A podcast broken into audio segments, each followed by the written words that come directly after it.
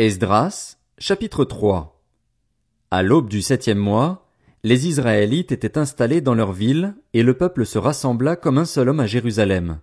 Josué, fils de Jotsadak, accompagné de ses frères les prêtres, et Zorobabel, fils de Shealtiel, accompagné de ses frères, se levèrent et reconstruisirent l'autel du Dieu d'Israël pour y offrir des holocaustes, conformément à ce qui est écrit dans la loi de Moïse, l'homme de Dieu.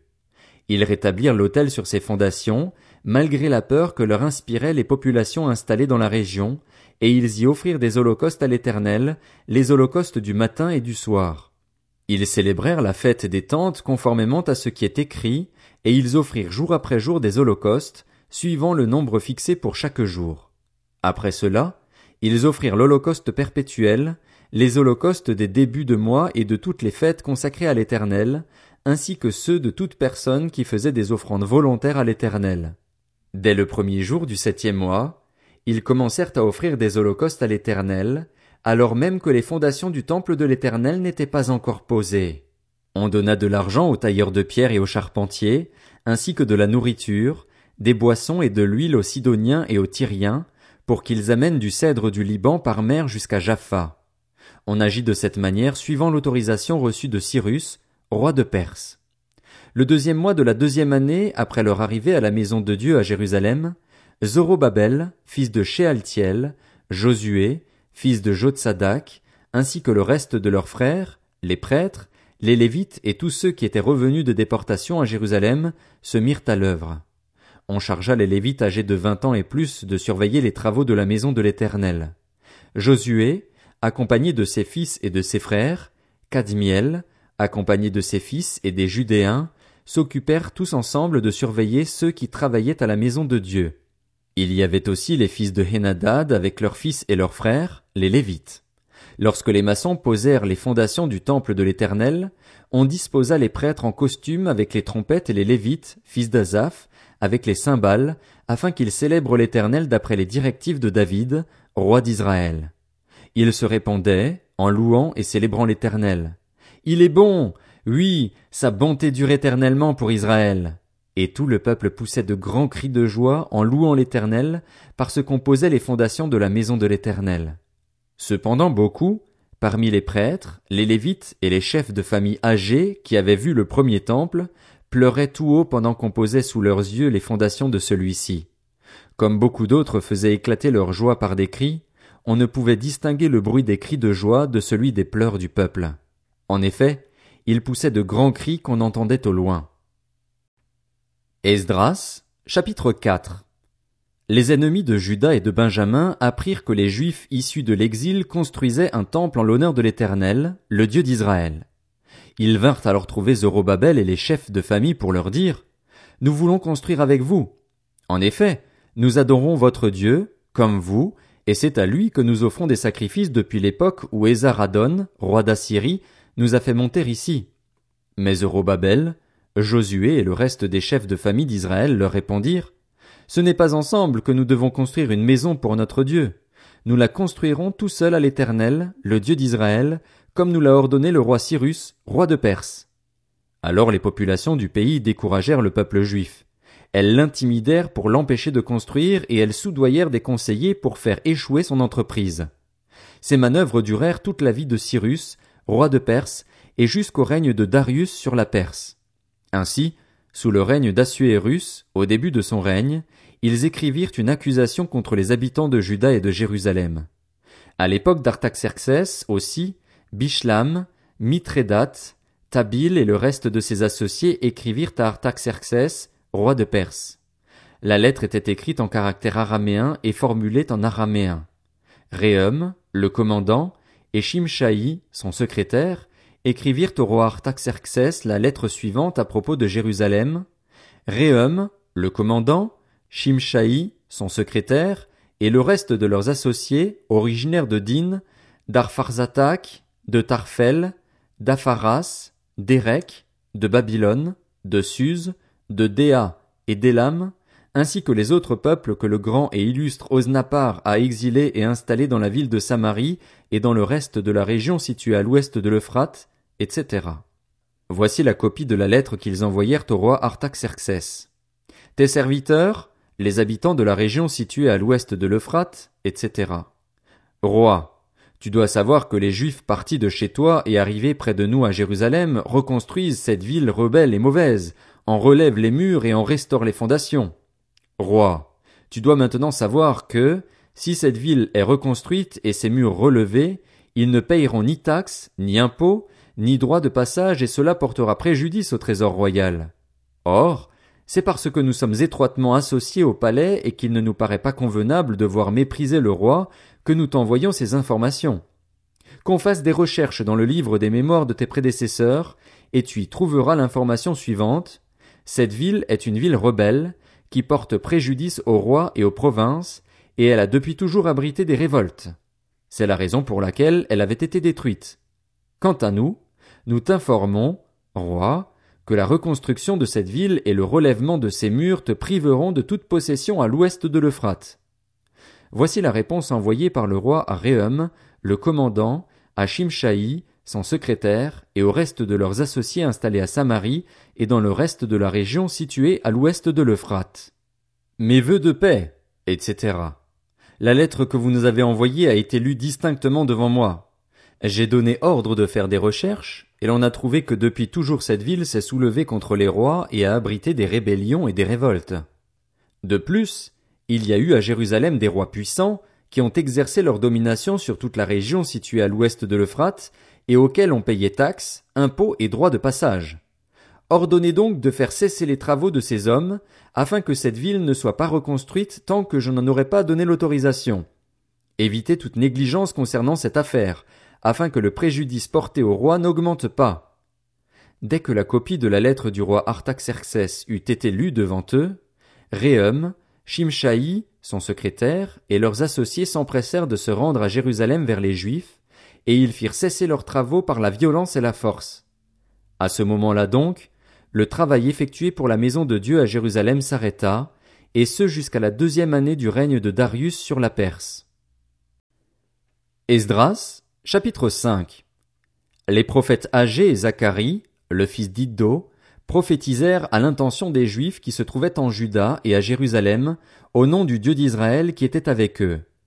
Alors Zorobabel, fils de Shealtiel, et Josué, fils de Jotsadak, se levèrent et commencèrent à reconstruire la maison de Dieu à Jérusalem.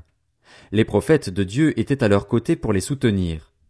À la même époque, Tatnaï, qui était gouverneur de la région située à l'ouest de l'Euphrate, Shetar Boznaï et leurs associés vinrent les trouver et leur demandèrent Qui vous a donné l'autorisation de reconstruire ce temple et de relever ses murs?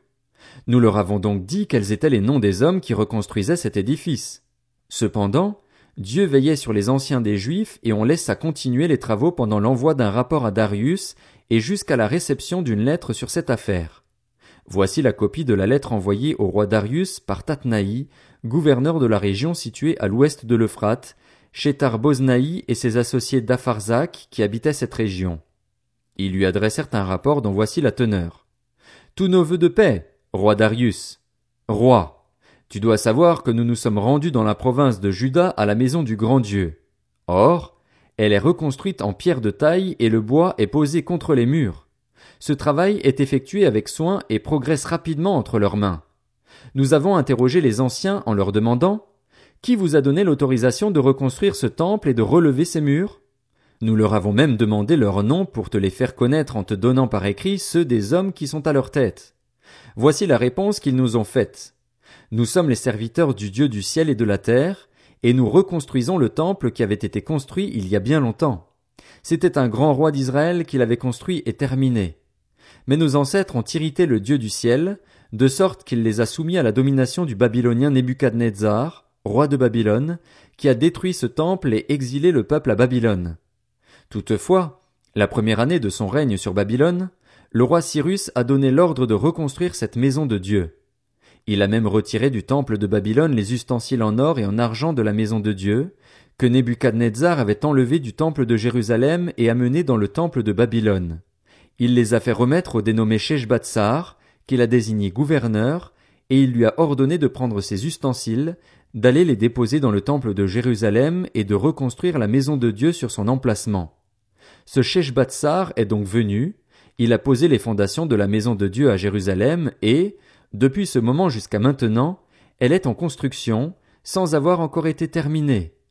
Maintenant, si le roi le juge bon, que l'on fasse des recherches dans le dépôt des trésors royaux à Babylone, pour vérifier si le roi Cyrus a effectivement donné l'ordre de reconstruire cette maison de Dieu à Jérusalem. Que le roi nous fasse connaître ensuite quelle est sa volonté concernant cette affaire. Esdras, chapitre 6 Alors le roi Darius donna l'ordre de faire des recherches dans le bâtiment des archives où l'on déposait les trésors à Babylone, et l'on trouva à Ashmeta, dans la place forte qui se trouve dans la province de Médie, un rouleau sur lequel était consigné le rapport suivant. La première année de son règne, le roi Cyrus a donné l'ordre que voici concernant la maison de Dieu à Jérusalem. Que le temple soit reconstruit pour être un endroit où l'on offre des sacrifices et qu'il ait de solides fondations. Il aura trente mètres de haut et de large, trois rangées de pierres de taille et une rangée de bois neuf. Les frais seront pris en charge par le palais royal. De plus, on rendra les ustensiles en or et en argent de la maison de Dieu que Nebuchadnezzar avait enlevé du temple de Jérusalem et amené à Babylone. Chacun retrouvera sa place au temple de Jérusalem, on les déposera dans la maison de Dieu. Maintenant, Tadnaï, toi qui es gouverneur de la région située à l'ouest de l'Euphrate, Boznaï et vos associés d'Apharzak qui habitaient cette région, tenez-vous loin de cet endroit. Laissez les travaux de cette maison de Dieu se poursuivre que le gouverneur des Juifs et les anciens des Juifs la reconstruisent sur son emplacement.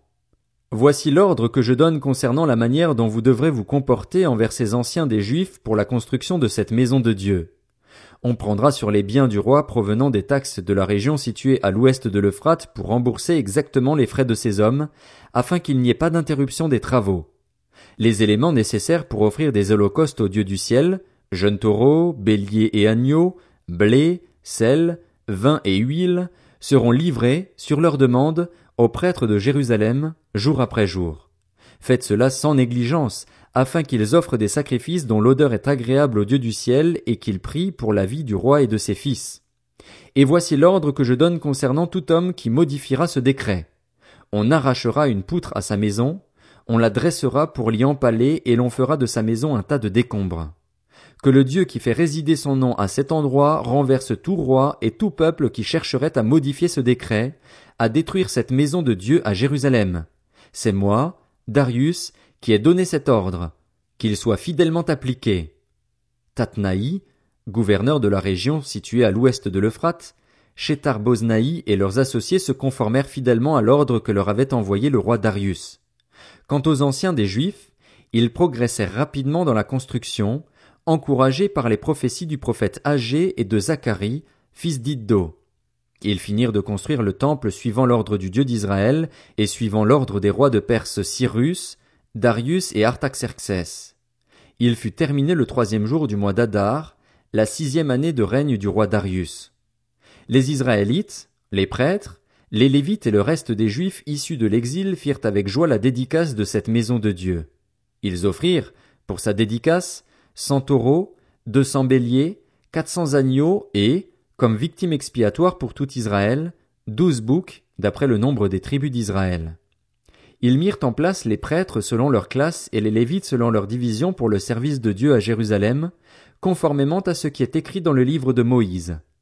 Les Juifs issus de l'exil célébrèrent la Pâque le quatorzième jour du premier mois. En effet, les prêtres et les lévites s'étaient purifiés ensemble, tous étaient purs. Ils sacrifièrent l'agneau pascal pour tous les Juifs issus de l'exil, pour leurs frères, les prêtres, et pour eux-mêmes. Les Israélites revenus d'exil mangèrent le repas de la Pâque, de même que tous ceux qui avaient pris leur distance d'avec les pratiques impures des nations installées dans le pays, et s'étaient joints à eux pour rechercher l'Éternel, le Dieu d'Israël. Ils célébrèrent avec joie, pendant sept jours, la fête des pains sans levain, car l'Éternel les avait réjouis en disposant le roi d'Assyrie à les soutenir dans les travaux de la maison de Dieu, du Dieu d'Israël.